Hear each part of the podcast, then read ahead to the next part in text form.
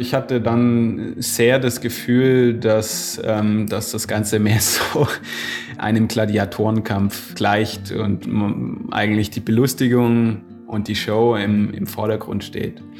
Und mit dem Gedanke kann man sich natürlich wieder fragen, naja, man könnte ja dann schon so ein bisschen das Versuchkaninchen sein. Man holt sich sehr gute Athleten, die, die wissen, was sie tun und lässt die mal ähm, von einem Hochhaus starten.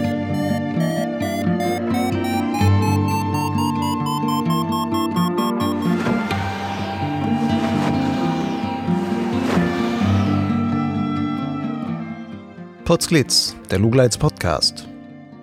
Geschichten aus dem Kosmos des Gleitschirmfliegens. Heute mit Markus Anders und Lucian Haas am Mikrofon. Wer die Fliegerkarriere von Markus Anders über die vergangenen Jahre verfolgt hat, darf ruhig ein wenig staunen. Markus ist in relativ kurzer Zeit in die Weltelite des Hike and Fly aufgestiegen. 2017 da hatte er gerade mal zwei Jahre seinen A-Schein und dann auch B-Schein, gewann er erstmals die Gesamtwertung des Border Race-Wettbewerbs. Ein Jahr später wiederholte er diesen Erfolg, zudem wurde er beim Saleva Ironfly Dritter. Das brachte ihm 2019 die Teilnahme bei den Red Bull X-Alps ein. Bei den X-Alps 2021 schied er, auf Top-10-Kurs liegend, nach einer missglückten Landung leider verletzt aus. Im vergangenen November gehörte er dann zum exklusiven Rund von Top-Piloten, die zum ersten Hike-and-Fly-Wettbewerb der Vereinigten Arabischen Emirate eingeladen wurden.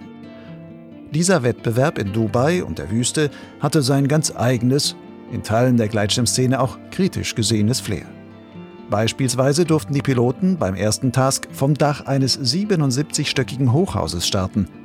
Noch nie zuvor hatte sich dort ein Gleitschirmflieger in die Luft geschwungen.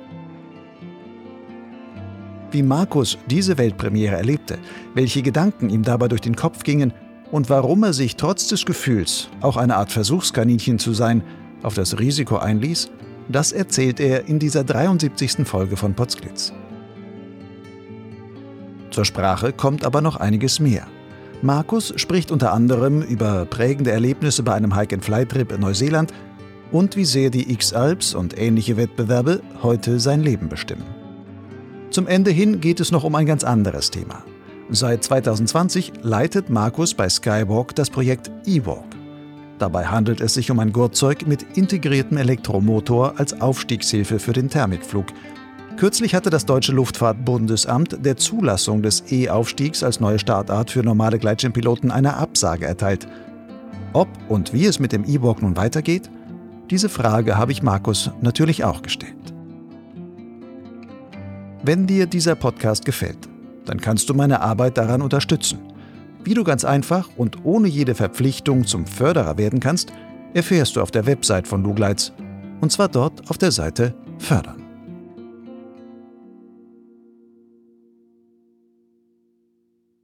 Markus, eine kleine Frage am Anfang. Alpen, Himalaya, Neuseeland oder die Wüste.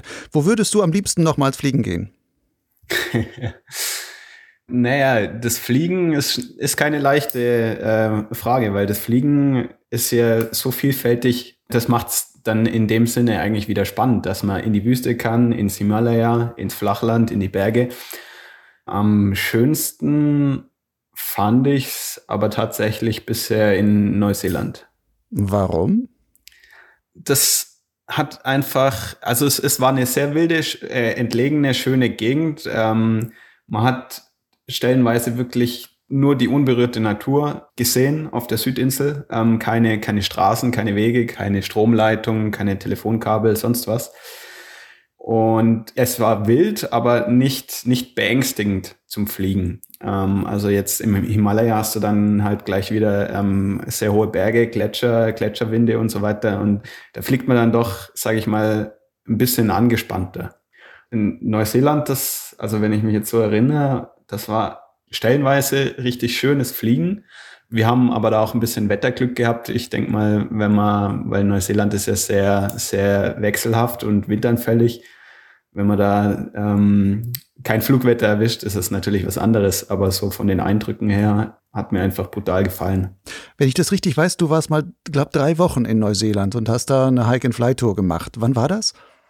Genau, ich war Jahreswechsel ähm, 2017 auf 2018 mit drei Kumpels für einen Biwak-Trip in Neuseeland. In Summe waren es sechs Wochen und drei Wochen davon haben wir einen Biwak-Trip gemacht. Und unser Ziel war, die Südalpen auf der Südinsel in Neuseeland quasi von Süden nach Norden zu durchqueren. Nur eben per Hike and Fly. Und ist das dann auch wirklich so, dass in so einer Insel und diese Südalpen, dass die so wild und so entlegen sind, dass man da eigentlich fast drei Wochen abseits der Zivilisation auch da unterwegs ist? Jein, also wenn man sowas plant, fliegt man ja nicht einfach hin und schaut sich dann an, wie es sich entwickelt. Ähm, wir haben ein bisschen geschaut und es, es gibt halt so die, die Main Chain da, also die hohen Berge, die so ein bisschen die Westküste von, von dem Rest der Insel teilen und da auf der Westseite staut sich halt brutal die, die feuchte Luft an und man hat auch relativ viel Regen, es ist schön grün. Ähm, und zwischendrin, sage ich mal, da gibt's dann doch wirklich öfters Täler, wo man kommt schon rein, man kommt schon hin, ähm, aber es ist sehr schwer zu Fuß oder ähm, mit dem Auto zu erreichen. Also der Gleitschirm hat da eben das Ganze ermöglicht, auch mal ein bisschen Offroad oder halt ein bisschen jenseits von, von der Infrastruktur unterwegs zu sein. Und was ist jetzt das, was dich da vor allem jetzt an Neuseeland so begeistert, dass du sagst, das fandst du mit am schönsten? Ist es gerade, weil es diese Wildnis hat, die man aber mit dem Gleitschirm noch so halbwegs safe erkunden kann? Neuseeland ist eine Insel, die, die ist sieben, also die, die Südinsel, ähm, die ist 700 Kilometer lang und äh, vielleicht 150, 200 Kilometer breit ähm, an, der, an der breitesten Stelle. Und man hat natürlich da den, den Einfluss von der Sea Breeze.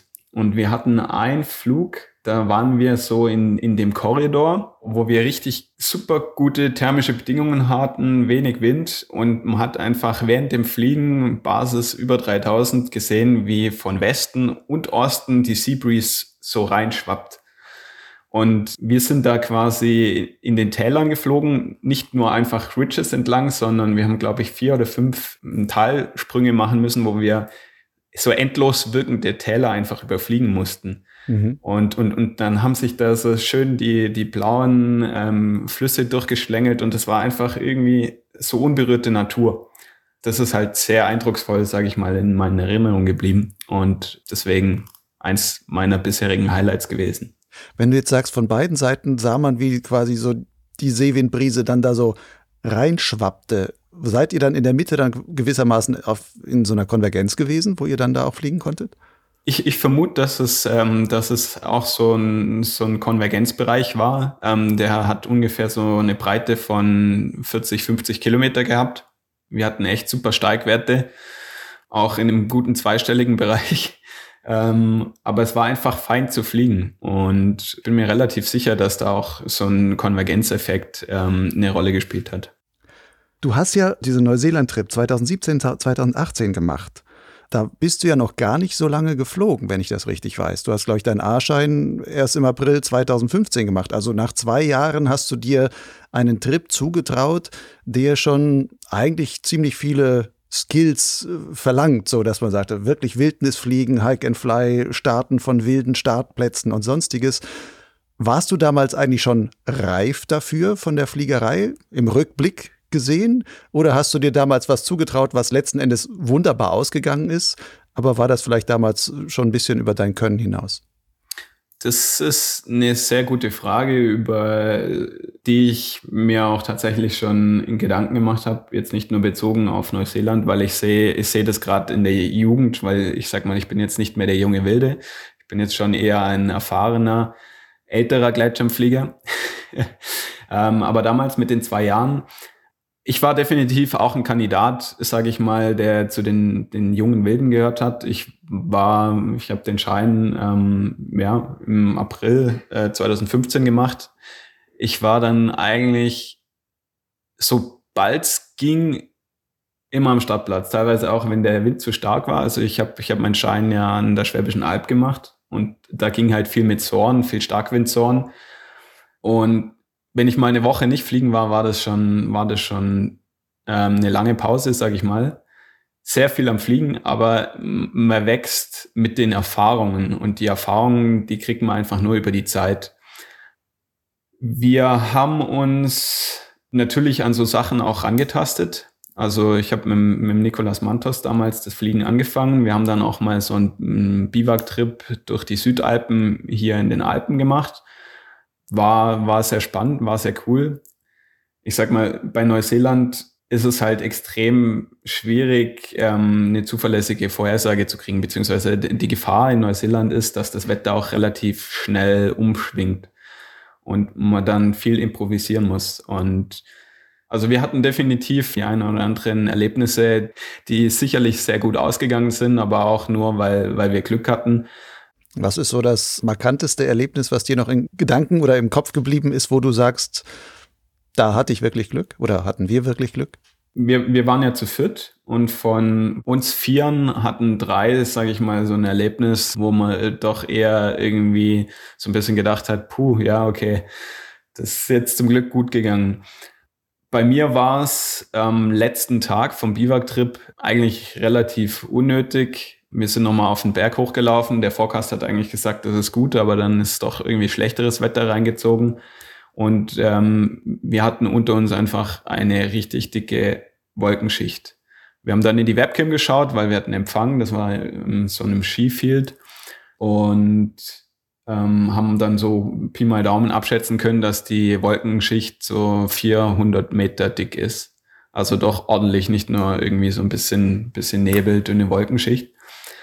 Und wir sind dann aber nicht runtergelaufen, sondern gestartet und durchgeflogen und haben halt quasi mit XC Track navigiert. Das heißt, durchgeflogen, das war wirklich geschlossene Wolkendecke und du hast nichts gesehen. Yep. Also wir haben uns rein auf, auf den roten Pfeil auf XC Track quasi aufs GPS verlassen. Ich meine, natürlich habe ich mit den Wolken schon davor gespielt gehabt und habe auch gedacht, das funktioniert so ganz gut. Ähm, und dann hat sich auf einmal angefangen, der der Pfeil relativ schnell zu drehen. Und ich so, hey, das kann doch nicht sein. Ähm, und dann hat halt irgendwie mein Handy kein gescheites GPS mehr gehabt und letztendlich habe ich dann einen großen Kreis geflogen oder bin einen großen Kreis geflogen und irgendwann wieder auf den Hang zugeflogen. Dann hat es irgendwann mal wieder angefangen, weil es war Wind im Spiel, zu piepsen und so, okay, ist nicht so gut, wenn du eher rausfliegst. Und dann habe ich vor mir Berge gesehen, Gras und Felsen und habe noch eine Kurve gemacht, ist alles gut gegangen. Aber ich sag mal, da mit ein bisschen Rückenwind in, in, in einen Grashang reinzufliegen, ähm, mit Felsen durchsetzt, ist sicher nicht so fein. Letztendlich hat uns das gar nichts gebracht, weil wir sind direkt unten am Fuß gelandet und das hätten wir auch runterlaufen können. Es waren halt 1500 Höhenmeter. Ich meine, wir waren mit mit fast 30 Kilo unterwegs. Das war am letzten Tag, wo wir dann gesagt haben, wetterbedingt, wir brechen ab und hatten dann schon auch einige Höhenmeter und äh, Kilometer in den Füßen, aber ähm, ja. Was hat euch denn damals dazu verleitet, dieses Risiko einzugehen? Von der Überlegung her, ich, ich meine, ja gut, ist schon ein bisschen, sage ich mal, naiv gewesen. Man startet raus, fliegt einfach geradeaus, kommt irgendwann aus den Wolken raus und dann geht man landen dass die Instrumente ausfallen können bei sowas, ja, da hat man halt einfach nicht dran gedacht. Ich meine, meine Lessons learned ist, ich habe äh, einen Kompass dabei, einen normalen, ähm, der kann nicht ausfallen, ähm, aber ich, ich leg's mittlerweile auch nicht auf sowas drauf an. Also ich meine, beim normalen Fliegen macht man sowas ja sowieso nicht. War das sowas von deiner Entscheidung her, wenn du das gesamte Ding nimmst? Würdest du sagen, das war vielleicht eine der riskantesten Momente in deiner Fliegerkarriere? Gute Frage. Ja, jein. Ich meine, aktuell, relativ aktuell, weil ich, weil ich mir da auch schon wieder Gedanken gemacht habe, zwecks Vortrag über die X-Apps. Bei den X-Apps hatte ich einen Moment, wo ich eigentlich wusste, dass es nicht so gut ist, in die Luft zu gehen. Und es war definitiv auch sehr riskant, aber ich war dem Ganzen gewachsener oder konnte mit dem gut umgehen. Für die Skills, die ich damals hatte, denke ich schon, dass es schon, schon auch riskant war. Also einfach blind auf die Instrumente sich verlassen, ähm, in, in einer Umgebung, wo quasi Hindernisse neben, neben dir sind. Ähm, ja, ist nicht ganz so weit gedacht. mhm. Vielleicht kommen wir auf das Thema Risiko nachher nochmal zurück. Ich springe noch mal ein bisschen an den Anfang. Da hatte ich ja die vier Sachen gesagt: Alpen, Himalaya, Neuseeland und die Wüste. Wo würdest du denn in dieser Reihenfolge, wenn du sagen würdest, ähm, was, wo willst du sehr gerne fliegen und wo vielleicht weniger gerne, wo würdest du da die Wüste einräumen oder einordnen? Hm. Also ich habe sogar meinen weitesten Flachlandflug in der Wüste gemacht. ja, aber in, in, in Südafrika. Ähm, die Wüste ist nur interessant, weil man das wahrscheinlich nicht gewohnt ist, da zu fliegen. Ähm, aber wenn ich, wenn ich jetzt schaue, warum, warum, warum habe ich mich entschieden, äh, Richtung Berge ähm, zu gehen, weil ich komme ja ursprünglich aus dem Flachland. Warum fliege ich lieber in den Bergen und weniger im Flachland? Ähm, dann ist das für mich die, die Abwechslung. Ich, ich, ich bin überhaupt auf das Fliegen gekommen, weil ich früher viel in den Bergen unterwegs war und jeder Berg hat so seine Einzigartigkeit.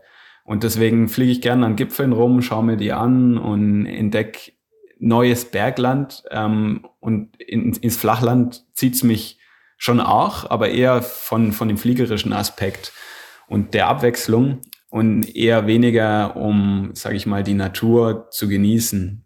Da würde ich die Wüste schon eher ein bisschen entfernter einordnen.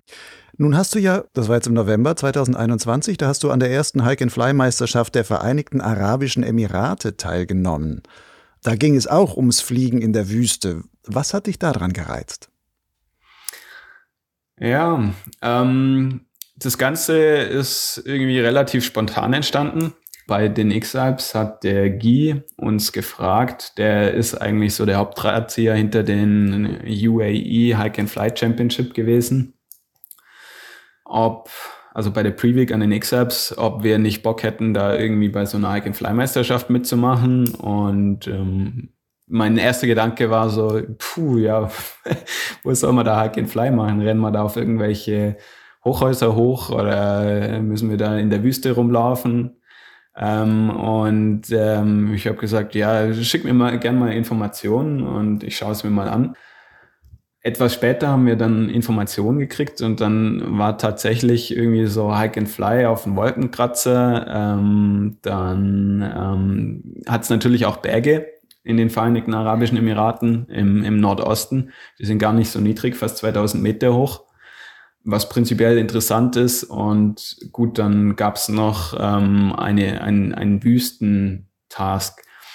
Was hat mich dazu bewegt, dahin zu gehen? Die Vereinigten Arabischen Emirate fand ich einfach reizvoll, weil es fliegerisch was komplett Neues ist, weil da sind halt dann irgendwie so Fragen aufgekommen wie, cool, wenn man, wenn man jetzt da am, am Strand von so einem Hochhaus startet und da fliegt, da hast du dann auch quasi den Seelandwind, kann man dann da sohren, gibt es da Thermik an den Hausfassaden von unten.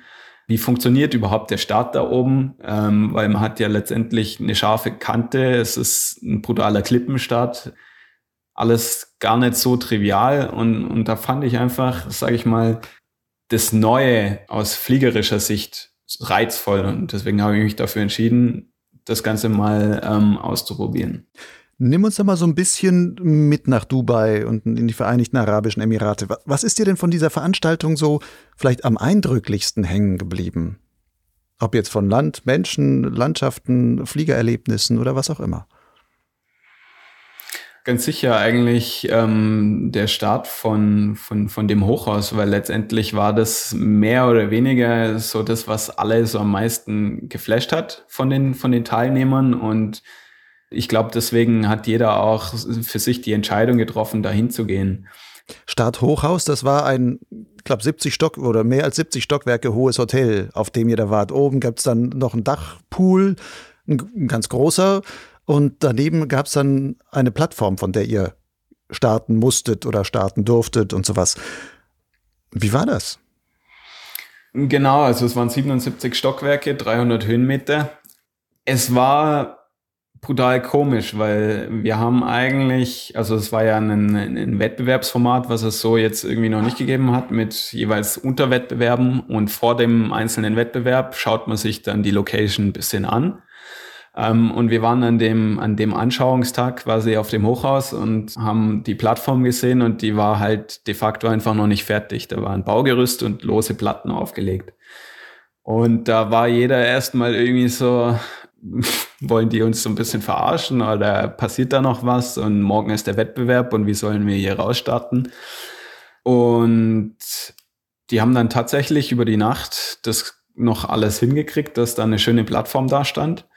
Wir haben uns an dem Tag davor aber relativ lang ähm, ausgetauscht, wie wir den Wettbewerb ähm, denn ausschauen lassen, weil so ein Start ist sehr technisch und sehr riskant da ist es natürlich ungut, wenn du, wenn du dann irgendwie noch über Wettbewerb Druck aufbaust, quasi mehr Risiko einzugehen.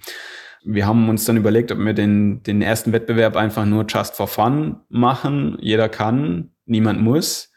Oder dass wir halt quasi einen reinen Laufwettbewerb draus machen. Was letztendlich dann auch so passiert ist, dass man einmal das Treppenhaus hochläuft, ähm, dann kann man starten oder auch wieder runterlaufen und dann musste man am Strand noch mal ein Stückchen ins Goal laufen. Auf der Plattform geht's dann relativ schnell. Ich meine, ich war jetzt beim, beim ersten Start, war ich der Zweite, der gestartet ist. Ähm, aber es haben viele vor mir probiert und es gab sehr viele Startabbrüche. Hattet ihr denn da eigentlich sowas wie eine Reihenfolge ausgelost oder so?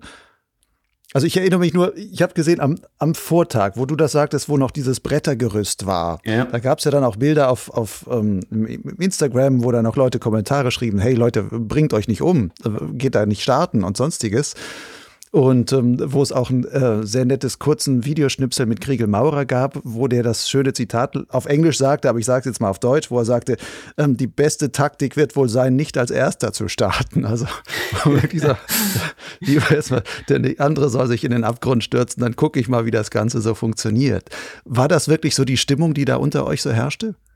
Also wir sind grüppchenweise da hochgegangen und die, wo dann, sage ich mal, als erstes oben waren und wieder runtergekommen sind, ähm, die sahen doch schon eher bleich aus. Aber da war einfach die Plattform noch nicht fertig und am am zweiten Tag war, war eher wieder so, so Aufregung da und boah, ja, irgendwie so die Challenge. Ja, das ist, das ist machbar, das, das kriegen wir hin. Und da hat eigentlich auch der Wind relativ gut mitgespielt, weil er, weil er von der Seite kam. Das heißt, man konnte eigentlich den Schirm aufziehen, etwas kontrollieren und dann entscheiden, ja, breche ich ab oder, oder renne ich halt über die Kante. Mhm. Nun ist das ja so, ihr wart, glaube ich, die Ersten, die da oben jemals da rausgestartet seid und sowas. Das ist ja wirklich was, das ist jetzt eine Premiere. Man weiß nicht wirklich, was machen auch die Windverhältnisse um so ein Hochhaus drumherum. Also welche mhm. Seitenwirbel oder sonstiges bildet sich dort alles und sowas. Fühlt man sich da auch so ein bisschen als Versuchskaninchen oder ist das einfach nur, hey, Spannung, das will ich jetzt ausprobieren? Also wie, wie ist das dann? Ähm, ja, also während dem ersten Wettbewerb hatte ich das Gefühl absolut gar nicht, ähm, weil, weil da ging es eher so um, um die eigene Challenge. Und ich fand es brutal spannend zu sehen, wie, wie die anderen Athleten da dann rangegangen sind ähm, von der Starttechnik. Sind ja dann manche ähm, quasi noch äh, eine Etage höher gegangen und über so ein ähm, also eine Brüstung, so eine Reling so ein bisschen rübergesprungen. So, ne? Ja, über eine, über eine Brüstung drüber gesprungen. Ähm, aber dann halt schön in den Wind. Ähm, wir sind so bei Seitenwind, der eigentlich so ein bisschen schräg von hinten kam, ähm, rausgestartet und haben immer auf gute Phasen gewartet. Und ja, ähm, also ich habe ich hab das Ganze aus eigenem Interesse oder eigener Challenge da gemacht. Ähm, aber so, so im Nachhinein kann man sich die Frage definitiv stellen, weil ich habe sie mir am, am dritten Tag ähm, dann ziemlich äh, lang gestellt oder da ein bisschen gegrübelt. Auch über diesen Start, du hast dann noch nachgegrübelt über diesen Start vom Hochhaus. So, wie sinnvoll nee, das überhaupt über, war, oder? Über, über den ganzen Wettbewerb. Warum? Also am, am, am dritten Tag ähm, sind, sind zwei Unfälle passiert. Und da äh, gab es halt einfach einen Task, sage ich mal, der jetzt ein bisschen unglücklich gelegt ist, weil man eigentlich mehr oder weniger dazu motiviert wird, die ganze Zeit Vollgas an der Kante entlang zu fliegen. Das war ein Task in der Wüste. Also wo ihr quasi Sandwüste habt und in der Mitte war so was wie ein, so ein Sägezahn, eine Felsridge, an die ihr dann quasi so ein Soaring-Renntask gemacht habt. Ritschratsch genau, da längs. das war so eine 15 Kilometer Felskante ähm, direkt in der Wüste ähm, und da ging es darum, Ritschratsch ähm, an, an der Kante entlang zu fliegen. Wenn man so einen Task setzt, dann, dann sollte man schon über Szenarien nachdenken, was passiert, wenn es zu einem Unfall kommt, weil man fliegt halt mit Vollgas knapp am Gelände. Oder man wird motiviert. Ich sag mal, das haben nicht alle gemacht und es fliegen auch welche mit Verstand. Ähm, aber es war halt auch nicht ganz ohne.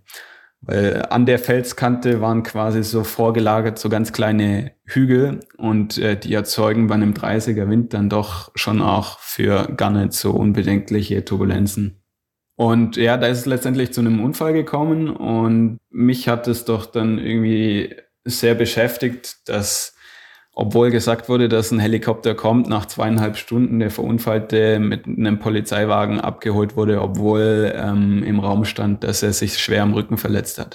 Und dann stellt man sich die Frage, was mache ich hier eigentlich? Ja, also ich hatte dann sehr das Gefühl, dass, ähm, dass das Ganze mehr so einem Gladiatorenkampf ähm, gleicht und eigentlich die Belustigung und die Show im, im Vordergrund steht. Und mit dem Gedanke kann man sich natürlich wieder fragen, naja, man könnte ja dann schon so ein bisschen das Versuchkaninchen sein. Man holt sich sehr gute Athleten, die, die wissen, was sie tun und lässt die mal ähm, von dem Hochhaus starten. Für die Bilder und so weiter war es ja auf jeden Fall eine sehr gute Idee, weil äh, jetzt nur marketingtechnisch sowohl was für Dubai abfällt, aber was vielleicht auch als Win-Win-Situation an, an dieser Stelle dann für die Gleitschirmszene abfällt, an sehr schönen Bildern, wo man mal Gleitschirmfliegen vor einem ja, sehr spannenden Stadtkulisse zeigen kann, das macht natürlich wirklich auch was her. Ja, ja, wobei, also da bin ich, die, die, natürlich ähm, äh, stimmt es. Also die, die in den sozialen Medien sind, sind die Videos und Bilder ähm, ziemlich durch die Decke gegangen. Aber das, warum das so ist, ist ja auch so die, die Interesse an den Athleten eigentlich gewesen, überhaupt dahin zu gehen, das mal auszuprobieren man wurde nicht gezwungen, man hat jetzt auch kein fettes Preisgeld gekriegt, dass das Risiko irgendwie einen dazu ähm, verführt, da sage ich mal zu starten, sondern eher einfach, es ist was komplett Neues, ich versuche das mal. Und entweder es klappt oder ich, ich mache es halt nicht. Da ist was komplett Neues, ist, ist es ja dann letztendlich auch so gehypt worden. Wie fandest du denn gerade auch was, was diese Meisterschaft in den Vereinigten Arabischen Emiraten betrifft. Wie fandest du denn dieses Format, wenn man das so guckt, als Rennformat? Mir ist da vor allem der letzte, der vierte Task, wo ihr auch nochmal in der Wüste an dieser Ridge hin und her geflogen seid und dann mhm. aber auch Wendepunkte draußen hattet, wo man auch landen musste, dann wieder zurückhetzen musste zur Ridge selber das kam mir so ein bisschen, bisschen vor wie so Formel 1 Rennen. Also alles so, es gibt so einen Kurs und die rennen wirklich hintereinander her und überholen sich gegenseitig und teilweise ihr kitet den Hang hoch und der eine startet ähm, 50 oder nicht 50, aber vielleicht 10 Meter tiefer als der andere und hat damit schon wieder einen kleinen Vorsprung oder auch nicht, weil man sich fragen muss, findet er den Anschluss, um damit wirklich aufsohren zu können oder nicht und sowas. Mhm. Also das war auch, ich habe mir das teilweise dann in den Videos nachträglich angeguckt, nicht jetzt nicht alles live das fand ich als solches eigentlich vom Angucken mal ein sehr interessantes, spannendes, neues Format. War das für euch als Flieger auch so, dass du sagen würdest, das ist eigentlich ein Format, was vielleicht auf gewisse Weise eine Zukunft haben könnte? Definitiv. Also ich fand, ich fand das äh, generelle Wettbewerbsformat auch sehr interessant. Ähm, es hat jetzt weniger mit einer Hike-and-Fly-Meisterschaft zu tun gehabt, aber eher so so ein interessanter neuer Wettbewerb einfach ähm, dargestellt. Natürlich musste man ein bisschen fit sein, aber die Fitness war jetzt nicht ausschlaggebend, dass man gut dabei ist. Der erste Wettbewerb war ein reiner Laufwettbewerb, okay. Der zweite Wettbewerb in den Bergen war wirklich richtig schön Hike and Fly, nicht von der Umgebung. Also wir sind auf einer Autostraße hochgelaufen, irgendwann querfeldein halt abgekürzt. Ähm, aber da, da ging's wirklich um das Pokern beim zweiten Anstieg laufe ich hoch oder versuche ich tief rauszustarten und hochzufliegen. Ähm, und das war, das war doch ein sehr knappes Rennen zwischen den ähm, zwei Führ Führungsgruppen. Die eine ist gelaufen, die andere ist geflogen. Und gerade ähm, in, in der Wüste die Kombination, da, da wird nicht nur das Fliegen, sage ich mal, überprüft oder ein guter Pilot, sondern auch, wie gehe ich mit dem Schirm um? Laufe ich hoch, trage ihn, ähm, packe ich ihn aus, kite hoch, ähm, die Ground Handling Skills. Also es war, es war einfach so ein Allround Gleitschirmwettbewerb. Also so gesehen auch ein sehr taktisches Rennen dann. Auch ein sehr taktisches Rennen und das, das hat doch schon sehr Spaß gemacht. Also ähm, ich würde mich da jetzt nicht wundern, wenn, wenn irgendwo anders ein ähnliches Format quasi über oder das Format äh, in einem ähnlichen Umfang übernommen wird und, und auch so durchgeführt wird. Wenn jetzt 2022 nochmal so ein Hike-and-Fly-Wettbewerb in Dubai ausgerufen würde, würdest du da wieder dran teilnehmen? Nee, ähm, also ich würde da nicht mehr teilnehmen, ähm, weil das, was mich gereizt hat, sage ich mal, ich habe das gesehen. Ich habe, denke ich, auch sehr viel gesehen. Aber mehr gibt's da auch nicht zu sehen, sage ich mal. Und da, ich sag mal, die Zeit ist begrenzt und da würde ich die Zeit lieber woanders und Schöneres investieren. Und ich bin, ich bin eher der Bergtyp. Ich kann jetzt, sage ich mal, nicht mehr sagen, ich entdecke ja was Neues, weil ich war ja da schon da. Nun machst du ja die unterschiedlichsten Arten von Hike-and-Fly-Wettbewerben. Jetzt äh, in der Wüste ist jetzt der eine, dann X-Alps hast du schon genannt. Du hast auch bei verschiedenen Cross-Alps und sonstiges ähm, schon teilgenommen und auch gewonnen, Saleva, Ironfly und so weiter. Welche Art von diesen Hike-and-Fly-Wettbewerben macht dir denn eigentlich am meisten Spaß? Die haben ja alle so ein bisschen unterschiedlichen Charakter, sowohl was von der Länge, was von die, die Routenwahl betrifft und auch von dem, was an Anspruch an dich als Piloten dann auch so geht. Welches Format findest du eigentlich für dich so das, das Schönste? Ähm, das sind eigentlich Hike-and-Fly-Rennen, die über mehrere Tage gehen und eine gewisse Route vorschreiben. Nicht komplett, aber ähm, so über Wendepunkte, also Dolomiti Superfly, Ironfly, Xpure ist sicher auch ganz cool. Deswegen bin ich da gerade echt am Schauen, ob ich, ob ich mich noch anmelde. Ähm, die Anmeldefrist ist jetzt dann Ende Dezember. Oder halt X-Alps, weil das hat, das kommt ähm, relativ nahe an, an das, was ich mit, mit Adventure Flying verbinde. Also man hat ein, einen gegebenen, eine gegebene Route und man versucht mit dem Wetter, was man hat, quasi die Route zu bewältigen. Und ähm, das Ganze hat irgendwie so, so viele Variablen, die das Ganze irgendwie so ein bisschen undurchsichtig machen. Ähm, man kann viel planen, man kann sich viel überlegen und letztendlich ist es dann doch irgendwie anders, wie man sich überlegt hatte oder gedacht hatte. Die Ungewissheit und, und, und das Improvisieren da, dabei bei dem Wettbewerb selber, das hat einfach so einen Abenteuercharakter und, und, und das fasziniert mich ähm, eigentlich am, am meisten und das macht mir am meisten Spaß. Macht dir auch von diesen ganzen genannten Wettbewerben, würdest du sagen, da macht dir auch die X-Alps am meisten Spaß? Oder ist es einfach nur der bedeutendste, einfach weil es auch der größte ist in seiner Form? Hm, also vom Spaßfaktor würde ich sagen, sind sogar die kleineren schöner und besser, weil man hat nicht so extrem viel Aufwand um den ganzen Wettbewerb. Die X-Alps, die Teams bei den X-Alps, das Ganze ist mittlerweile so professionalisiert. Ich hatte jetzt ein Team ähm, mit fünf Supportern dabei, zwei Fahrzeuge, ein, ein Physio, einer, der für die Ernährung zuständig war das wird einfach vom Aufwand extrem groß. Und bei so einem kleineren Wettbewerb, da hat man einen Supporter und das Ganze ist eher ein bisschen minimalistisch und klein gehalten. Das finde ich passt eher zu dem Gleitschirmfliegen. Ähm, wenn man, wenn man jetzt schon, ich meine, jeder sagt dann irgendwie so, ja, hier, ich fliege mit, mit der eigenen Kraft oder ich bewege mich mit der eigenen Kraft und fliege mit der Natur und so weiter, mit thermischen Aufwinden ähm, bewege mich da fort. Ähm, aber ich habe dann trotzdem irgendwie ein Fahrzeug oder ein ganzes Team, was mich da quer durch die Alpen begleitet und äh, tausende Kilometer draufgespult werden. Das Ganze ist, ist dann irgendwie so äh, im ökologischen Aspekt eigentlich auch wieder ein bisschen Quatsch. Und in den, in den Anfängen von den X-Apps war es ja noch so, da, ähm, da hatte man einen Supporter und das war's. Und ähm, das Ganze war mehr Abenteuer, minimalistischer. Und mittlerweile ist es, also die X-Apps ist einfach ein Rennen, ein professionalisiertes Rennen. Und bei den, bei den kleineren Wettbewerben sieht man das auch, dass, dass das Level steigt und die, die, das ist die Professionalität. Aber das Ganze ist noch in einem akzeptablen Rahmen und der Aufwand hält sich in Grenzen. Wenn man all diese Wettbewerbe mal so anguckt, was ist denn da aus deiner Sicht der vielleicht von vielen, äh, wie soll man sagen, verkannte Skill, den man braucht, um bei solchen Wettbewerben erfolgreich zu sein?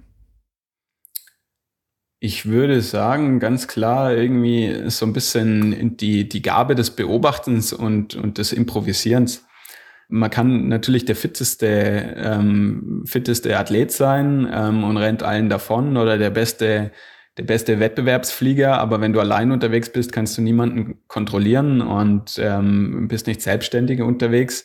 Und was mir sehr zugute kommt, ist, wenn ich, wenn ich recht frei unterwegs bin vom, vom Mindset, ähm, dass ich, dass ich ich sage ich mal, so ein bisschen auf mich schauen kann, ähm, in, in welchem Leistungsbereich bin ich unterwegs, wie fit bin ich und dass ich immer noch schauen kann und die Flexibilität habe, von, von Plänen abzuweichen und nach was Besserem zu suchen.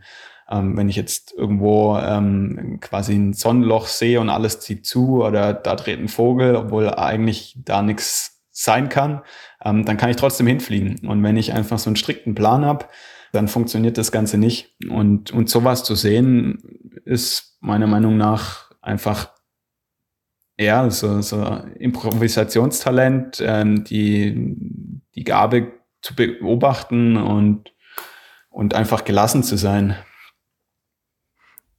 Wie behält man sowas im Wettbewerb bei? Ich könnte mir ja vorstellen, auch X-Alps, dann vielleicht guckt man zwischendurch mal aufs Live-Tracking oder man macht halt Pause mit seinen Supportern und die, dann guckt man zusammen, wo stehen die anderen und sonst was sieht dann, ah, ich bin schon wieder zurückgefallen oder sonst.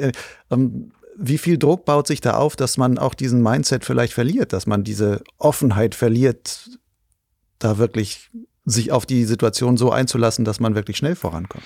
Ja, extrem viel. Ähm, also bei den ersten X-Apps äh, bin ich da voll reingerannt. Ich war irgendwann sehr erschöpft. Mit einem Erschöpfungszustand ähm, wird man natürlich dann auch anfälliger. Man ist mental nicht mehr so fit. Ähm, man steht nicht mehr über dem Ganzen. Und dann, dann geht es irgendwann nur noch in eine Richtung. Und mein, also ich habe da wirklich so, so nach sieben, acht Tagen so einen Tunnel entwickelt und dann ging es auch nicht mehr so wirklich gut weiter bei mir.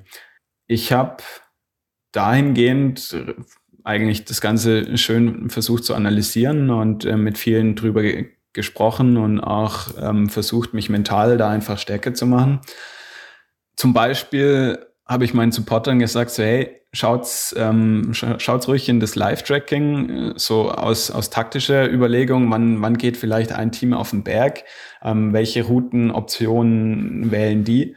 Ähm, aber sagt mir bitte nicht, wie viel da wir sind. Und versucht bitte das auch auszublenden, weil bei den X-Apps ist es extrem wichtig, gut überlegte Entscheidungen zu treffen und keine Fehler zu machen. Und wenn jemand Erster ist oder wenn ich Erster bin, ich, ich, ich beziehe es mal auf mich, dann, dann freue ich mich, dann, dann, dann kommen Emotionen ins Spiel. Und die Emotionen verleiten ähm, dann, sage ich mal, dazu Dinge zu tun, die vielleicht aus langfristiger Sicht, also bezogen auf die X-Apps, dann nicht mehr so, so, so gut sind, dass ich vielleicht jetzt push, ah, ich bin Erster, ich gebe jetzt noch mehr Gas. Man kann ja nicht effizienter unterwegs sein, wenn man sich jetzt noch mehr Druck macht. Also bei mir funktioniert das nicht.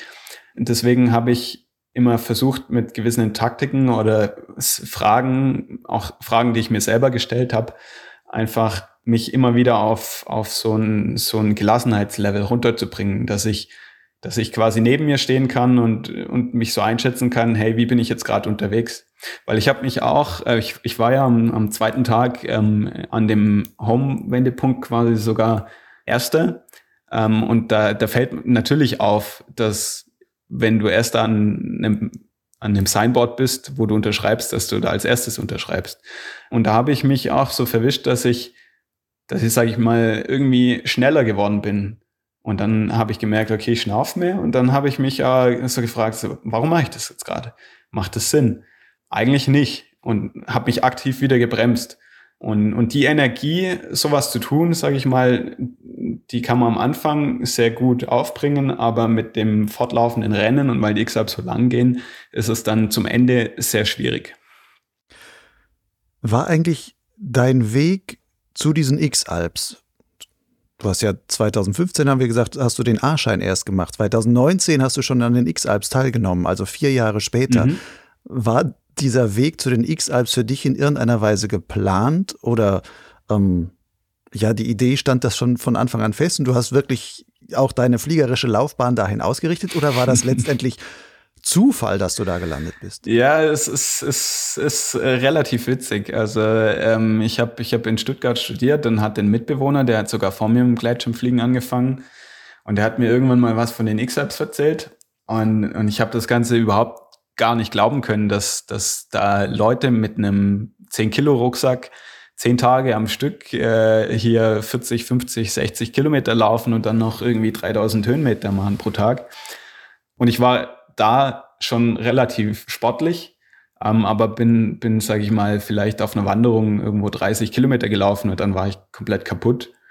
Halt auf einer Bergtour mit schwerem Schuh und so weiter und so fort. Aber ich habe tatsächlich damals nie mit dem Gedanken gespielt gehabt, irgendwie mal bei den X-Hubs mitzumachen. Wo mein Mitbewohner mit dem Fliegen angefangen hat, hat es mich auch gar nicht so gepackt erst auf einer Hochtour quasi habe ich mal live erlebt, so hey, da ist jetzt von einem 4000er gerade mit einem Gleitschirm runtergeflogen, dass das doch irgendwie ganz cool ist. Irgendwie hat sich das Ganze so ein bisschen entwickelt. Also ich bin mehr oder weniger per Zufall und Eigenmotivation ins Streckenfliegen reingekommen.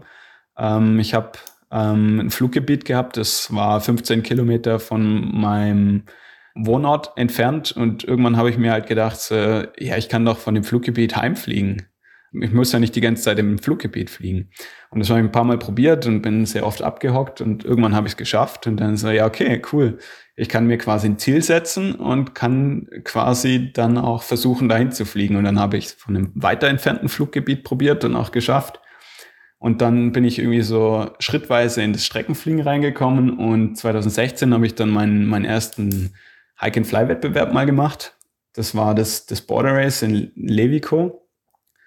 Und ich, ich habe einfach mal mitgemacht, weil ich das spannend fand, 33 Stunden lang nur Hike and Fly zu machen.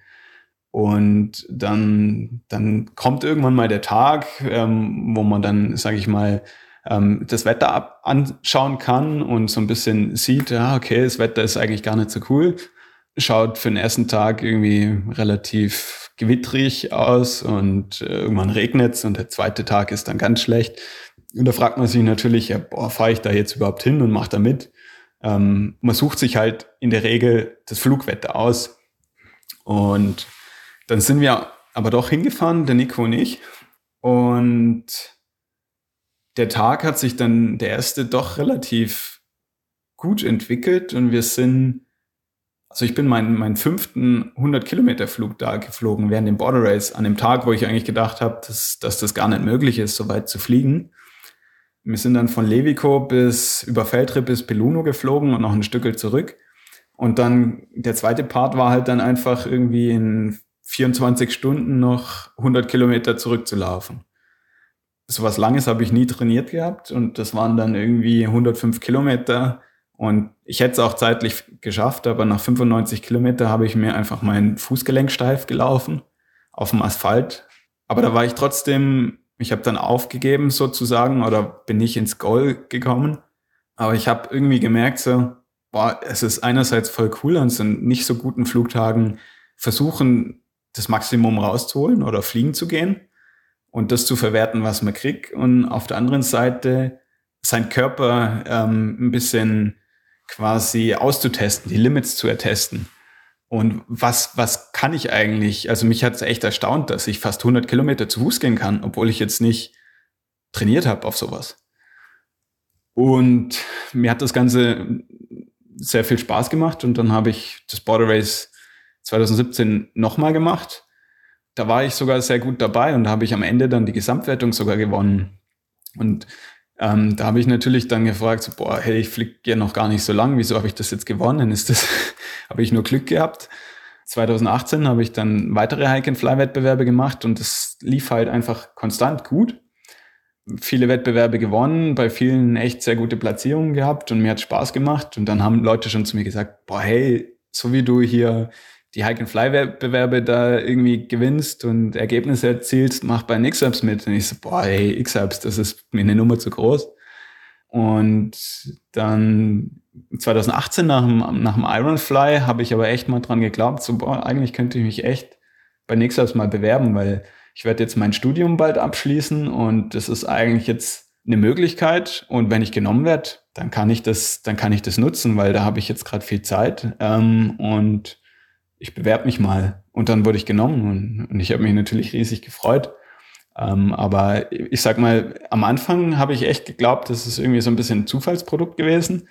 Aber so im, Ganzen, ich war, ich war schon sehr viel am Fliegen, habe sehr viel Fortschritte gemacht, da ich einfach wirklich fast jede Woche am Fliegen war. Ähm, auch über den Winter.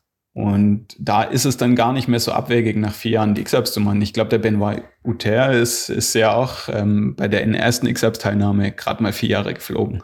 Das heißt, es kommt hauptsächlich darauf an, viel fliegen, viel fliegen bei allen möglichen Wetterbedingungen, die noch halbwegs fliegbar sind, also nicht unsicher sind, um dann wirklich, also das ist das, wo man halt einfach die Erfahrung und die Skills und so weiter entwickeln muss, damit man in solchen Wettbewerben bestehen kann. Ja, jein, vor allem ähm, selbstständig halt ähm, die Entscheidung zu treffen, fliegen zu gehen. Also das ist, glaube ich, das, was mich am meisten weitergebracht hat. Dass ich einfach selber von Anfang an ins Wetter geschaut habe, so, hey, könnte es gut ausschauen zum Fliegen, ah, ich fahr mal hin. Dann war der Wind zu stark und irgendwann wusste ich halt selber, ah, okay, das ist jetzt fein zum Soren, das ist vielleicht nicht so fein, das kann ich mir halt sparen. Und dann einfach, sage ich mal, sich weiterentwickeln Du hast gerade gesagt, irgendwann wusste ich das dann selber. Auf diesem Weg dorthin, wie viele schlechte Erfahrungen hast du da gemacht? Oder war das dann, wie so, so häufig so heißt, man hat halt sieben Leben äh, und gerade als Anfänger, dann verbraucht man halt sechs mindestens davon, weil man doch viele Situationen, die man noch überhaupt nicht versteht, irgendwie durchsteht und am Ende glücklich dann unten steht und weiß, okay, da sollte ich vielleicht nicht mehr fliegen gehen oder so weiter. Eigentlich, eigentlich gar nicht so viele. Also ich meine, Neuseeland war definitiv eine Geschichte ähm, mit dem mit dem orientierungslos in, in der Suppe rumfliegen. Aber beim, beim normalen Gleitschirmfliegen sonst hatte ich, hatte ich jetzt keine so vielen Aha-Erlebnisse. Aber ich habe irgendwann angefangen, das Ganze zu reflektieren, weil ich meine, man kriegt dann früher oder später schon mal was mit über, über Unfälle und, und ich macht man sich natürlich auch Gedanken, so, boah, ja gut, ich meine, wenn was passiert, fliegt man halt vom Himmel. Und am Anfang, am Anfang, sage ich mal, hat man irgendwie so ein bisschen das Gefühl der Unsterblichkeit. Und über die Erfahrungen raus da, da reflektiert man mehr. Und mittlerweile reflektiere ich eigentlich fast jeden Flug, den ich mache. Also jetzt ein Abgleiter nicht unbedingt. Es sind schöne Erlebnisse, aber wenn ich, wenn ich, ähm, sage ich mal, Streckenflüge mache oder, oder Wettbewerbe oder bei, bei Bedingungen fliege, wo ich dann einfach sage, ja, okay, das war jetzt schon grenzwertig, da mache ich mir sehr viel Gedanken über die Flüge, weil ich einfach, also für mich steht Spaß und, und Freude und das Erlebnis im Vordergrund. Ähm, und, und ich sag mal, wenn ich das Ganze jetzt auf die X-Apps beziehe, mehr Risiko hätte mich bei den X-Apps absolut nicht weitergebracht. Im, Im Gegenteil, wahrscheinlich hätte ich mir, hätte ich mich vielleicht früher verletzt oder sowas. Aber ich hatte 2020 ein doch, sag ich mal, prägenderes Aha-Erlebnis. Es war eigentlich gar, gar kein so ein schwieriger Tag, ein bisschen windig ähm, beim Border Race am Hochschwab. Da bin ich als Zweiter gestartet von der Messnerin und es hat also von den Bedingungen her schon einen guten Wind gehabt, so 20, in Böen vielleicht 25 km/h. Ähm, ziemlich abgeschattet, wenig Thermik. Und der Simon Oberranner ist vor mir rausgestartet und der hat sogar dann noch kurz nach dem Start die Bremsen losgelassen, um quasi den Beinsack hochzuholen, dass er einsteigen kann. Ähm, und ich habe dann auch ähm, meinen Schirm aufgezogen, bisschen über mir gehandelt und es, der war richtig schön laminar angeströmt, stand schön da, keine Turbulenzen. Und dann bin ich rausgestartet und zwei Sekunden später äh, einfach wie so eine so eine unsichtbare Faust hat's mich hochgerissen und ich habe links und rechts einen ziemlich großen Klapper gekriegt und bin dann rückwärts geflogen wegen dem erhöhten Widerstand, ähm, hat extremes Sinken, habe erstmal nach unten geschaut, so, boah, okay, ich fliege einigermaßen stabil, ich stütze jetzt ab. Und dann habe ich halt quasi ähm, auch reflexartig schon versucht, den Schirm wieder aufzupumpen, ähm, aber die Höhe war halt nicht, nicht sehr hoch. Und dann bin ich doch ein bisschen unsanft in, in der Felswand gelandet und habe mir einen Fuß geprellt und Bänder überdehnt, also ist relativ unglimpflich ausgegangen. Aber da habe ich mir halt dann einfach gedacht, so, weil ab und zu verwische ich mich auch selber, dass ich nach dem Start dann irgendwie ein bisschen, ja, vielleicht kurz mal zum Beinsack greife oder solche Geschichten mache. Und hätte ich das in dem Fall gemacht, dann wäre ich wahrscheinlich ziemlich, ziemlich hart eingebombt. Oder, also ich habe, da gibt es sogar ein Video davon, ähm, aber nicht online ich habe mir das relativ lang angeschaut und überlegt und eigentlich habe ich alles richtig gemacht. Aber manchmal passieren einfach Dinge, die, die man nicht auf dem Radar hat, die nicht berechenbar sind. Weil da, da ist einfach eine sehr starke, enge kleine Thermik abgerissen, kurz nachdem ich quasi gestartet bin oder die Startentscheidung getroffen habe. Und da fängt man natürlich schon so ein bisschen an, ähm, über so Sachen zu, äh, ja, zu grübeln wenn du jetzt sagst, du reflektierst dann immer solche Flüge, was heißt für dich dann reflektieren von dem Ergebnis her? Schreibst du dir dazu was auf oder machst du dir dafür quasi Merksätze, starte nicht mehr bei solchen Bedingungen, wo Wind XY, ähm, steiler Hang vor dir oder was auch immer da herrscht? Oder ist das nur etwas, wo du sagst, ich reflektiere das so weit, dass ich das in irgendeiner Weise in mein Bauchgefühl mit aufnehme? Und beim nächsten Mal, wenn ich in so eine Situation käme, dann mein Bauch entsprechend grummelt und mir dann sagt, äh, irgendwas, ich weiß, ich kann es noch nicht mehr genau sagen, was, aber ich gehe vielleicht lieber woanders hin. Es ist eigentlich eine sehr gute Frage. Also ähm, in, in zur ersten, ähm, ich, ich gehe in der Regel her und, und analysiere dann den, den Flug. Ich schaue mir den Track nochmal an. Ähm, ich ich spiele das Ganze nochmal so ein bisschen im Kopf durch wie, wie habe ich es wahrgenommen, wie habe ich es quasi erlebt. Bei, bei Wettbewerben vergleiche ich das dann mit, mit anderen, ähm, natürlich mit anderen Flügen. So, was habe ich gut gemacht, was habe ich schlecht gemacht? Welche Situation ähm, hätte ich vermeiden können? Welche war, war jetzt wirklich brenzlig? Ähm, warum war das so? Und, und sowas prägt sicher durchaus das Bauchgefühl ein bisschen, weil ähm, weil ich im, im, im Zweifel, wenn ich jetzt nicht mehr, nicht mehr weiter weiß, dann ähm, verlasse ich mich schon sehr oft auch auf mein Bauchgefühl beim Fliegen. Wie ist das eigentlich? Ich meine, du machst jetzt so viel Hike and Fly mit Wettbewerben und X-Alps und äh, halbes Jahr darauf vorbereiten und sonst was alles. Würdest du dich selbst jetzt eigentlich schon mittlerweile als Hike and Fly Profi bezeichnen? Hm. Mittlerweile würde ich sogar fast sagen, ja, aber ähm, ich meine, ich denke, wir alle sind uns da einig, das Ganze ist ein Nischensport und selbst wenn du da Profi bist, äh, dann bist halt einer von, von, von den, den Besten, sage ich jetzt mal nicht, ähm, weil es braucht so ein bisschen einen eigenen Schlag, um, um bei Nix selbst mitzumachen. Da kommt es ja auch viele Sachen drauf an.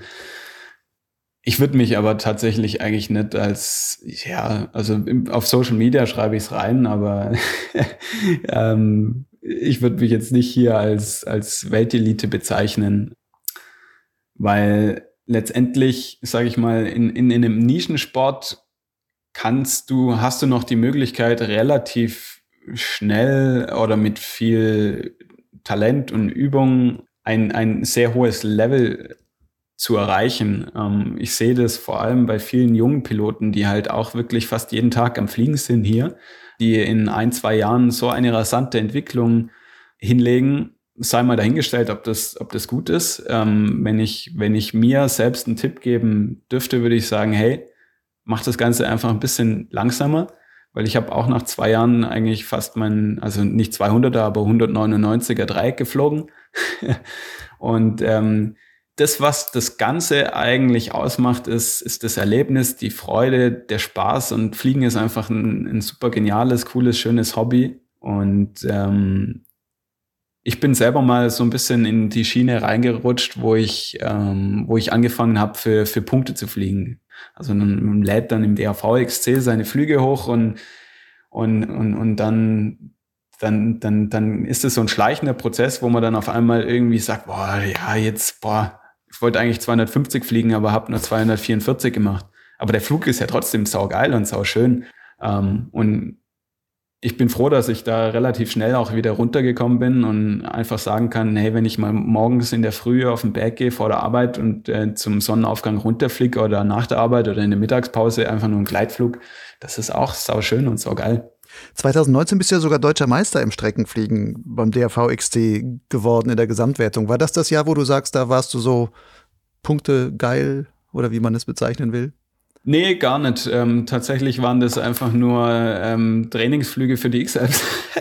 ich wollte einfach viel Flugstunden sammeln unter meinem Schirm und habe jeden Flugtag einfach ausgenutzt, um so gut wie es geht einfach für die X-Apps vorbereitet zu sein, weil für die X-Apps viele fragen immer wie, hey, wie viel trainierst du für die für die X-Apps? Ähm, und das Training, das Fitnesstraining allein ist ja, ist ja nur ein Punkt, quasi eine Säule auf dem ganzen Konstrukt. Und dann sage ich halt, na gut, ich trainiere da zwischen 10 und 14 Stunden pro Woche effektiv. Außenrum ist es ja natürlich dann noch ein bisschen mehr. Ähm, aber Fliegen gehört ja genauso zum Trainieren. Ähm, dann äh, ein Team aufbauen, Teambuilding-Maßnahmen machen. Ich bin sogar so weit hergegangen, ähm, jetzt für die X-Apps heuer. Ich habe quasi im Januar 2020 angefangen, ähm, mein Team aufzustellen und wirklich schon Planung zu machen, weil ein halbes Jahr langt einfach nicht. Das heißt, du hast letzten Endes anderthalb Jahre Vorbereitung auf diesen Wettbewerb quasi gehabt. Ja, definitiv. Ist das nicht auch, wenn man so viel seines Lebens auf einen so einen Wettbewerb ausrichtet, ist das nicht auch irgendwo eine Last? Ich habe mir das schon, schon auch anhören müssen. Also der, der Gemütszustand verändert sich äh, bis zum Tag X, wenn es wirklich dann losgeht, schon, schon extrem. Man wird immer, sage ich mal, angespannter, ähm, ähm, man ist schnell gereizt, äh, es wird immer stressiger.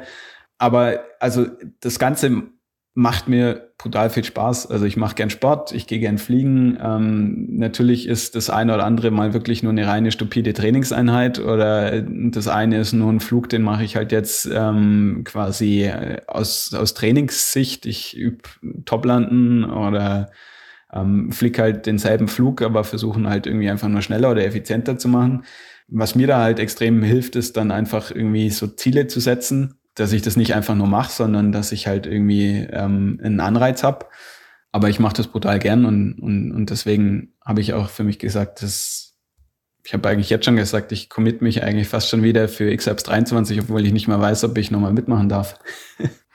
Wenn man solche Rennen von außen betrachtet, wahrscheinlich von innen auch, aber von außen vielleicht fällt das noch stärker auf, weil man es selber viele von diesen Manövern und Landemanövern und sonst was, was ihr da macht, selber als Pilot niemals so vollziehen würde. Das ist ja die Frage dieser, der, der Risikobereitschaft bei solchen Wettbewerben. Muss man da eigentlich einfach bereit sein, über bestimmte Grenzen gewissermaßen hinauszugehen, um überhaupt in eine Top Ten vordringen zu können, aber dafür auch quasi das Risiko einzugehen, ein bisschen seine Gesundheit aufs Spiel zu setzen? Ich meine, vom, vom Typ her bin ich schon jemand, der, der gern die Grenzen auslotet ähm, und, und sowas bringt einem, sage ich mal, am Anfang wahrscheinlich schon weiter. Aber auf, auf langfristig gesehen ist es natürlich richtig, richtig dumm einfach, ähm, wenn man unnötig riskiert. Und wenn ich jetzt auf die X-Apps schaue, dann also an, an, an keinem Tag oder in keiner Entscheidung hätte mich äh, mehr Risiko irgendwie weitergebracht. Im Gegenteil bin ich sogar irgendwie ein bisschen am Grübeln, dass ich ähm, am am neunten Tag war das, ähm, wo es doch eine sehr südföhnige oder Südföhnlage hatte am Mont Blanc auf der Südseite geflogen bin. Ähm, weil ich meine, man hat wirklich die Wolken gesehen, wie die über den Pass drüber drücken. Ähm, und ähm, ich bin dann trotzdem in die Luft gegangen. Und ich, mir war klar, dass ich da fliegerisch nicht drüber komme und irgendwo davor landen muss. Ähm, und da, da habe ich eine nicht so ganz also eine gut gegangene Landung auf jeden Fall gemacht in einem Schneefeld, was relativ steil war, aber ähm, ich, ich bin so im Landeanflug mit acht Meter auf den Hang zugeflogen, acht Meter sinken, weil ich einfach in einem Lee von 50, 45, 50 km Wind war. Wie viel von solchen riskanten Flügen geschehen auch aus einer Art Trotz heraus? aus Trotz. Ja, wo er sagt, ja, das, ich, scheiß, scheiß auf das Wetter, ich muss jetzt hier irgendwie weiterkommen. Und also, man sagt ja auch, man trotzt dann dem Wetter, aber das, das ist ja, hat ja so das eine, das dem Wetter widerstehen, aber das andere auch wirklich so einen, einen gewissen Trotz zu haben, wo du sagst, eigentlich hätte ich da nicht fliegen sollen, aber man macht es dann trotzdem. Hm.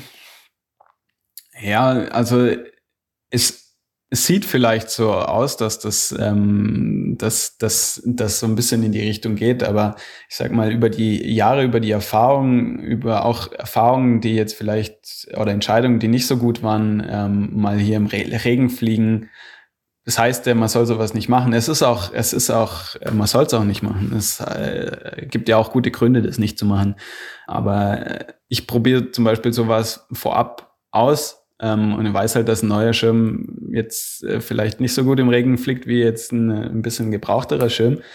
Oder weiß, will einfach wissen, wie mein Schirm im Regen fliegt, weil ich bin mir sicher, dass ich das bei so einem Wettbewerb auch unter Umständen machen werde, dass ich mir da einfach sicher sein kann. Nicht in dem Wettbewerb unbedingt meine Grenzen auszureizen, sondern ich, ich definiere vorher meine Grenzen ich meine, die, die Motivation, zumindest meine Motivation bei den X-Apps war, also meine Motivation, Hauptmotivation war, ich kriege eine Aufgabe, quasi den, den Kurs zu absolvieren und das Ziel zu erreichen.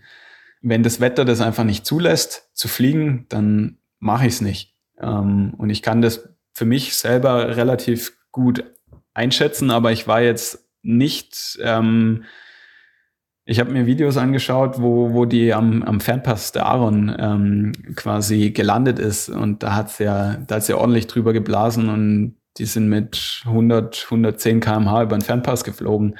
Ich habe für mich gesagt, boah, ich bin ehrlich gesagt froh, dass ich da nicht bei denen war, weil vielleicht hätte man da so eine Trotzentscheidung getroffen. Ähm, das weiß ich jetzt nicht, weil es machen ja welche und so, ja, okay, das Wetter, aber irgendwie und keine Ahnung.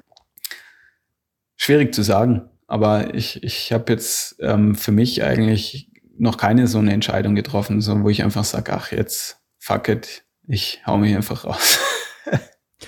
Wenn man jetzt von außen auch guckt und man sieht, du sagst selber, ja, es gibt lauter Bedingungen, da seid ihr geflogen bei den X-Alps, wo man eigentlich sagt, da sollte man nicht fliegen. Also fliegen in Regen, fliegen bei Föhn, starten bei Starkwind, also sehr starken Wind und so weiter.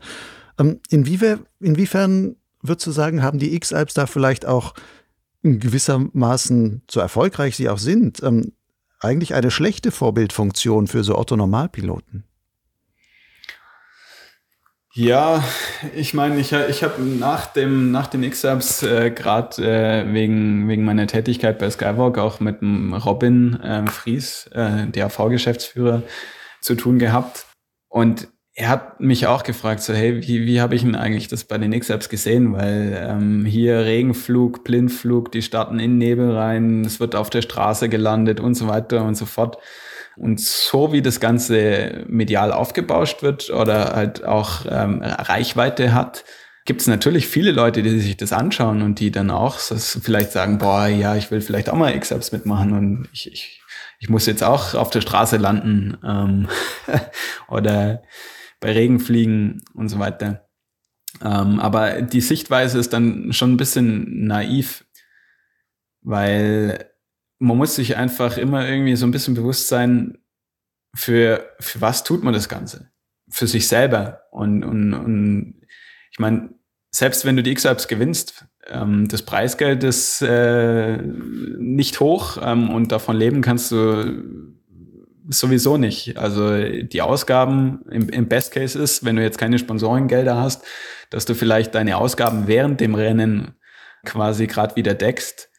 Dann geht's ja darum, dass, dass man das Rennen für sich macht und ein Erlebnis hat, ein Abenteuer. Ähm, natürlich riskiert man auch, aber die Entscheidungen, die sind eigentlich schon sehr gut abgewägt. Ähm, und ich denke, dass die Race Orga da auch sehr danach schaut, dass sie Kandidaten aussucht, die das können.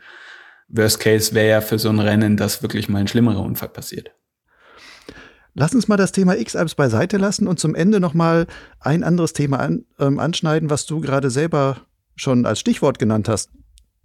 Neben deinem, ich sag mal, Profi-Dasein als Hike-and-Fly-Sportler hast du gesagt, du arbeitest bei Skywalk. Was machst du da eigentlich? Ich arbeite seit 2019 bei Skywalk. Ähm, ich habe erst mal angefangen, weil 2019 kam ja dann die erste X-Apps-Teilnahme, in, in der Werkstatt zu arbeiten, ähm, relativ flexibel mit 50 Prozent, dass ich mich einfach wirklich sehr gut auf die X-Apps vorbereiten kann. Ich habe eine Arbeit, wo ich, wo ich natürlich ein bisschen was verdiene, ähm, aber alles mehr oder weniger auf die X-Apps drauf äh, auslegen kann. Aber ich habe Luft- und Raumfahrttechnik studiert und in der Werkstatt bin ich halt auf Dauer nicht glücklich geworden. Und nach den X-Ups habe ich dann eine neue Challenge gesucht und bei uns ist der E-Walk wieder hochgekommen. Seit 2018 wurde die Entwicklung wieder mehr betrieben.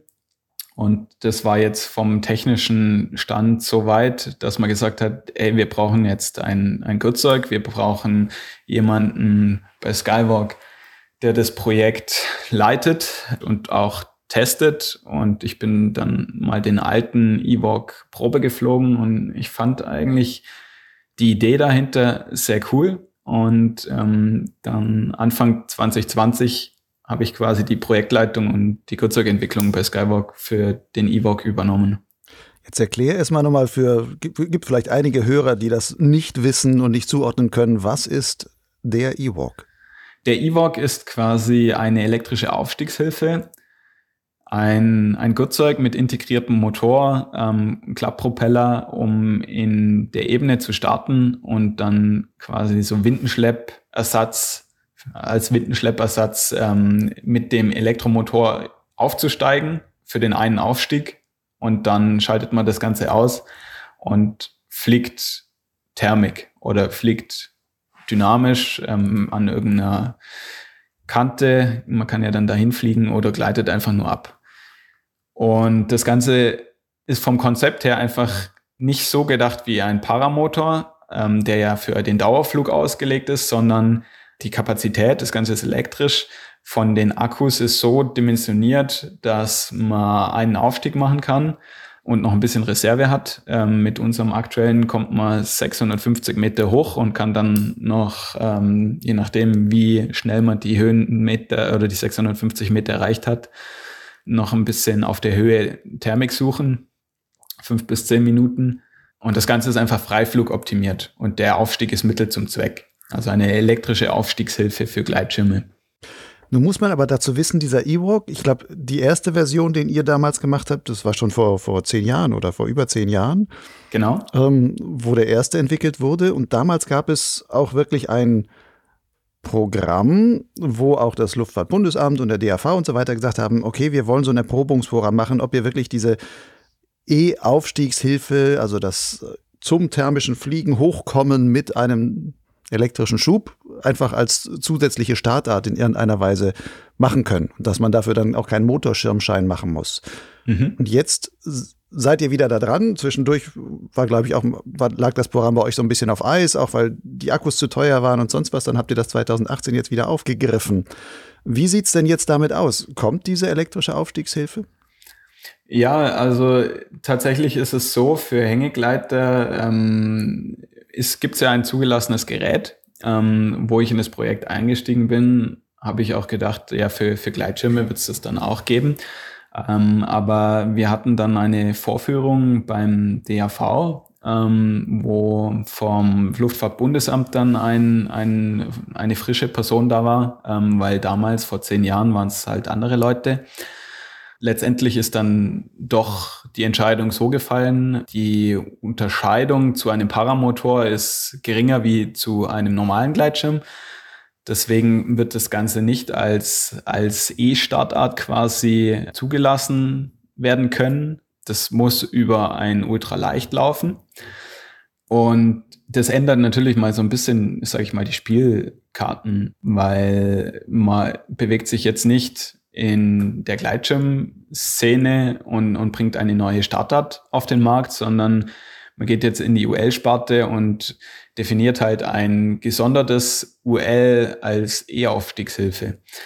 Wir haben dahingehend natürlich das Projekt neu bewertet, weil ähm, es haben, haben sich ja doch deutlich die Rahmenbedingungen geändert. Ich, die letztendlich 2010, 11 definierten Kriterien für eine E-Aufstiegshilfe sind ja so sozusagen dann eigentlich auch irrelevant und nicht mehr gültig für uns, weil wir sind ja trotzdem ein UL.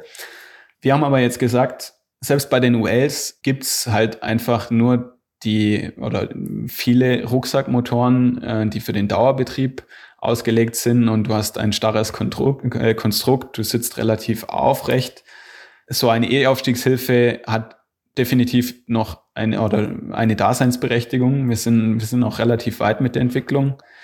Unser B-Muster jetzt, äh, mit dem sind wir schon echt fleißig am Fliegen.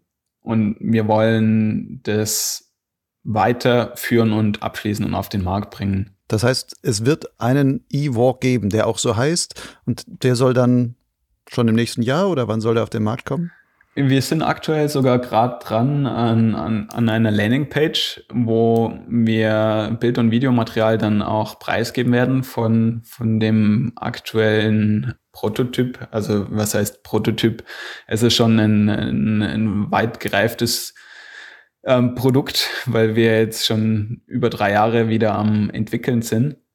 Konkret werden wir im Mai 22 dann weitere Geräte aufbauen und demnächst dann über die Landingpage auch quasi eine Umfrage schalten, ähm, wo man sich dann auch proaktiv einbringen kann und dann quasi sich sozusagen auch als Testkandidat bewerben kann, dass wir von dem internen Testing in einen weiteren Testkreis oder in eine weitere Testphase gehen.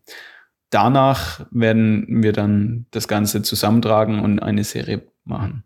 Also ob, ob das dann Ende 22 oder Anfang 23 ist, das kann man jetzt nicht sagen. Ähm, es ist ja aktuell auch so, dass mit, mit der Pandemie ähm, ein Haufen Lieferengpässe sind. Gerade bei Zellen ist es extrem schwankend, was, was den Preis angeht. Die Preise sind durch die Decke gegangen, Verfügbarkeit. Ähm, ist ein Thema und äh, das ist ja, ist ja auch allein schon bei, bei den Gleitschirmbestandteilen so. Und deswegen aktuell planen wir damit. Ob es dann letztendlich so wird, kann man nicht sagen. Schwierige Situation gerade. Wie passt das denn eigentlich zusammen, dass jemand wie du, der so auf Freifliegen und Hike and Fly und sonst was ausgerichtet ist, auf der anderen Seite im Grunde einen Motorschirmantrieb entwickelt? Ja, tatsächlich äh, fand ich die Aspekte, die ich bei meinem Studium gelernt habe. Ich habe mich auf, auf, auf Leichtbau, äh, Flugzeugbau und, und, und gerade solche Geschichten äh, weitergebildet und äh, spezialisiert.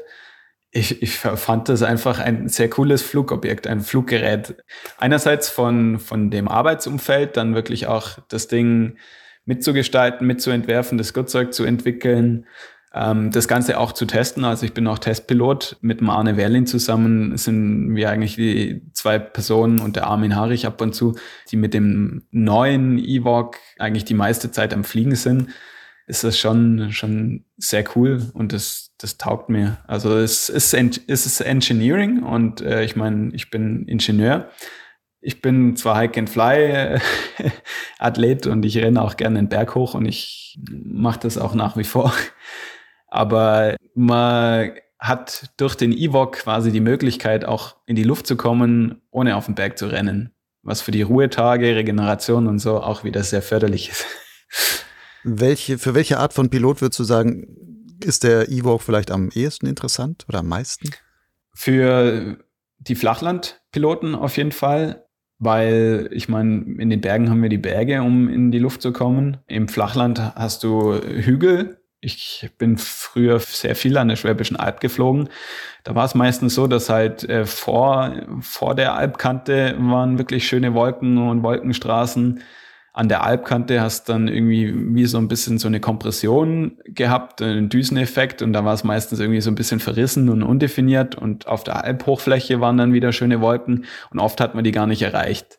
Ähm, und ähm, da ist man dann limitiert und man hat dann die Möglichkeit, per Windenschlepp in die Luft zu kommen oder halt mit einer Aufstiegshilfe nicht alle haben das Glück, sage ich mal, in Bergnähe zu wohnen oder ein, ein Fluggebiet, ähm, ein Hügel in der Nähe zu haben und die sind dann doch sehr auf, aufs Autofahren ähm, oder sonstiges angewiesen. Und den wollen wir einfach ermöglichen, auch bei sich in der Gegend in die Luft zu kommen und vor allem auch recht sicher die Airtime zu haben. Weil ich meine, letztendlich kannst du den, den Schirm in die Windrichtung auslegen oder auch bei Nullwind starten, ist dann natürlich auch ein bisschen schwieriger, weil man mehr laufen muss. Aber wenn man die Technik dann hat, geht es auch ganz gut. Ich habe das auch lernen müssen. und äh, da ist man einfach, sage ich mal, freier und flexibler, um in die Luft zu kommen. Die Alternative, die ja auch so ein bisschen im Gespräch ist, ist vielleicht irgendwann mal Elektrowinden zu haben, die ferngesteuert sind, wo du dich auch selber quasi eine Art Selbstschlepp machen kannst und dich dann hochziehen kannst. Wäre auch eine E-Aufstiegshilfe, nur mit dem Vorteil, der Motor bleibt im Grunde unten und du bist dann wirklich der Freiflieger am Ende oben, wenn du eine Thermik erwischt und mit der dann weiterfliegen kannst. Wenn du das beides so dir mal im Kopf vorstellst, ähm, was spricht aus deiner Sicht dann für einen E-Walk? Den E-Walk, sage ich mal, den hast du, den hast du dabei. Man muss jetzt, gut, die, die Winde ist natürlich dann auch ähm, am, am Auto fest und die kannst du zurücklassen. Aber ich sag mal, blöd gesagt, das Auto, wo du den E-Walk transportierst, das schließt du ab und dann, ähm, dann startest du mit dem Ding und gehst halt wirklich auch auf Strecke. Ähm, und das, das bietet viel Potenzial. Ähm, natürlich habe ich dann das den, den Motor und die Akkus dabei. Wenn, wenn ich noch äh, Restkapazität habe, kann ich theoretisch ähm, die auch nutzen, um vor der Landung dann nochmal irgendwo Richtung Straße, Bahnhof zu fliegen zum Beispiel. Oder einfach ähm, ein, ein, ein starkes Sinken, Sinkgebiet irgendwie ein bisschen zu, zu kompensieren. Also man hat vielleicht noch so eine zweite oder dritte Chance ähm, weil es ja durchaus möglich ist, mit 100, 200 Meter ähm, schon eine gute Thermik, einen Thermikeinstieg zu finden. Und mit einer Elektrowinde bist du halt lokal erstmal gebunden. Gut, du kannst die Elektrowinde dann wahrscheinlich auch ähm, ferngesteuert selber ähm, steuern, ähm, dass du quasi nicht auf einen Helfer angewiesen bist. Man hat halt mit dem EVOC dann das Gewicht dabei. Das ist wieder die andere Sache, aber ähm, das Ganze lässt sich in, in einen Rucksack verstauen. Ähm, die, ein Gutzeug mit Propeller, Akkus, Motor wiegt 25 Kilo. Ist auf jeden Fall akzeptabel. Ich denke, letztendlich wird es so eine Vorliebengeschichte sein. Lass uns abschließend noch ein wenig, einen ganz kurzen Ausblick auf deine Zukunft machen. Wie geht's weiter mit deiner Fliegerei? Du hast schon gesagt, du überlegst jetzt gerade, ob du dich bei den X-Peer anmeldest. Das wäre im nächsten Sommer. X-Alps 2023 hast du auch schon genannt. Das steht so, so halbwegs auf dem Programm. Wird es über Jahre hinaus bei dir jetzt mit Hike-and-Fly-Wettbewerben weitergehen? Also, ich meine, lang, also für immer kann man sowas natürlich nicht machen das ist schon eine extreme Belastung für den Körper, so, so eine X-Apps. Momentan macht mir das noch extrem viel Spaß. Ich äh, mache das, mach das sehr gern und investiere auch die viele Zeit in, in Training und das Fliegen. Und ich habe dahingehend eigentlich auch noch recht viele Projekte ähm, für mich vor. Ähm, da geht es jetzt weniger um, um Hike-and-Fly-Wettbewerbe, sondern eher um so, so Biwak-Geschichten oder auch neue Länder ähm, zu, zu bereisen mit dem Gleitschirm.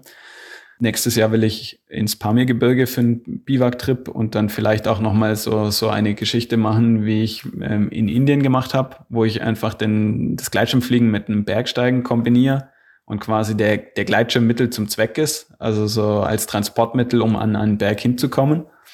Und ich bin jetzt 31 und ich, ich sage ich mal, genieße das noch, bin noch ungebunden und kann mich dahingehend noch ein bisschen ausleben, aber langfristig gesehen werde ich das auf jeden Fall nicht, nicht dauerhaft auf dem Niveau machen. Da bin ich auf jeden Fall mit Skywalk schon in Gespräch. Da gibt's genug Tätigkeiten, wo ich, ähm, wo ich dann auch, wenn ich mehr arbeite, weil ich arbeite jetzt Teilzeit, tätig werden kann. Was ich auch so ein bisschen angefangen habe, ist so Seminare, ähm, Coachings zu geben mit, mit Luftikus zusammen. Ist eigentlich auch ganz nett, wenn man, wenn man anderen Leuten so ein bisschen helfen kann, ähm, auch Erfolgserlebnisse zu haben, zusammen mit denen auf Strecke geht, denen äh, Wissen weitergibt.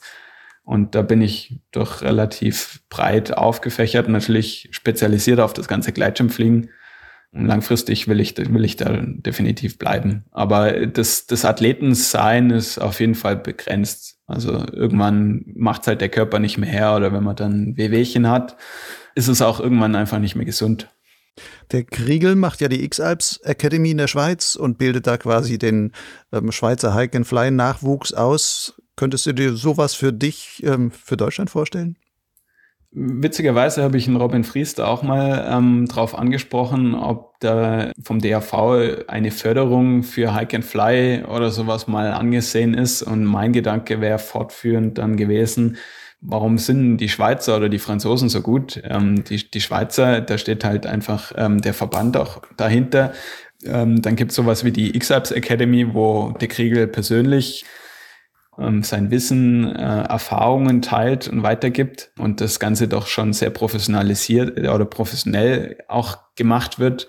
Ähm, in, in Frankreich gibt's gibt's ja ähm, quasi die Möglichkeit, in Internaten dann noch Gleitschirmfliegen zu machen, wo dann schon über Taktik und so weiter geschult wird. Also die Franzosen sind ja sehr stark im, im Wettbewerbsfliegen. Bei uns gibt's sowas nicht und ähm, ich meine, Hike and Fly ist ja momentan voll der Boom. Die meisten haben sich wahrscheinlich auch ein bisschen Pandemie geschuldet, ein, eine Leichtausrüstung gekauft und gehen auf die Berge. Und es gibt auch immer mehr Nachwuchspiloten, die, die da Bock haben, Border Races zu machen, andere Wettbewerbe und vielleicht auch davon träumen, X-Ups mal zu machen. Da kann ich mir definitiv auch vorstellen, ähm, in die Richtung was zu machen. Jetzt verrat noch, was hat denn der Robin dazu gesagt? Ich soll mal auf ihn zukommen. Okay, er hat es nicht sofort abgeschmettert. Das ist ja zumindest schon mal etwas. Ja, durch die Blume ähm, hat er mir aber schon ein bisschen äh, gesagt, wie, wie der DRV da so tickt. Und da, da muss man wahrscheinlich erstmal viel Überzeugungsarbeit leisten und äh, auch Eigeninitiative bringen und um ehrlich zu sein, also ich, ich kann mir sowas definitiv vorstellen, ähm, aber ich, ich, ich bin momentan zeitlich doch sehr begrenzt, weil ich, weil ich sehr viel noch in das Athletensein reinstecke und eben nebenher, also ich bin nicht hauptberuflich Sportler, sondern ähm, wirklich bei Skywalk arbeite mit 75 Prozent. Okay, dann lassen wir das mal als mittel- oder langfristigen Ausblick so stehen. Vielleicht wird es irgendwann einmal eine von Markus Anders mitgetragene Hike and Fly Academy oder Weiterbildungsangebot und so weiter geben. Wir können ja mal so fragen ähm, an, die, an die ganzen Zuhörer, wer hätten da Interesse an sowas? Die sollen sich bei dir melden oder? ja, oder gucken, einfach kommentieren ähm, unter den, dem Podcast. Ich meine. Ja, da stimmt. Kann man mal ein paar Stimmen sammeln. Also Leute, wenn ihr das gehört habt, dann geht auf Lugleitz und hinterlasst da mal einen Kommentar, wie ihr oder ob ihr wer Interesse hätte und wie und was. Mal sehen, was daraus dann als Ideen dann vielleicht entstehen können. Manchmal sind es ja einfach solche Initiativen, die dann auch durch Zufall sich dann irgendwie dann irgendwann so zurechtfinden, weil es dann sein soll, dass es sowas auch geben soll. Markus, vielleicht wirst du das irgendwann machen. Ich fände es klasse. und danke dir aber erstmal jetzt für dieses Gespräch mit vielen Hintergründen zu deiner Hike-and-Fly-Karriere und allem Möglichen, was du da schon erlebt hast. Ja, danke dir für dein, das ganze Erzählen. Ja, sehr gerne. Ich hoffe, dass das ein oder andere Interessante für, für die ganzen Zuhörer dabei ist. das auf jeden Fall.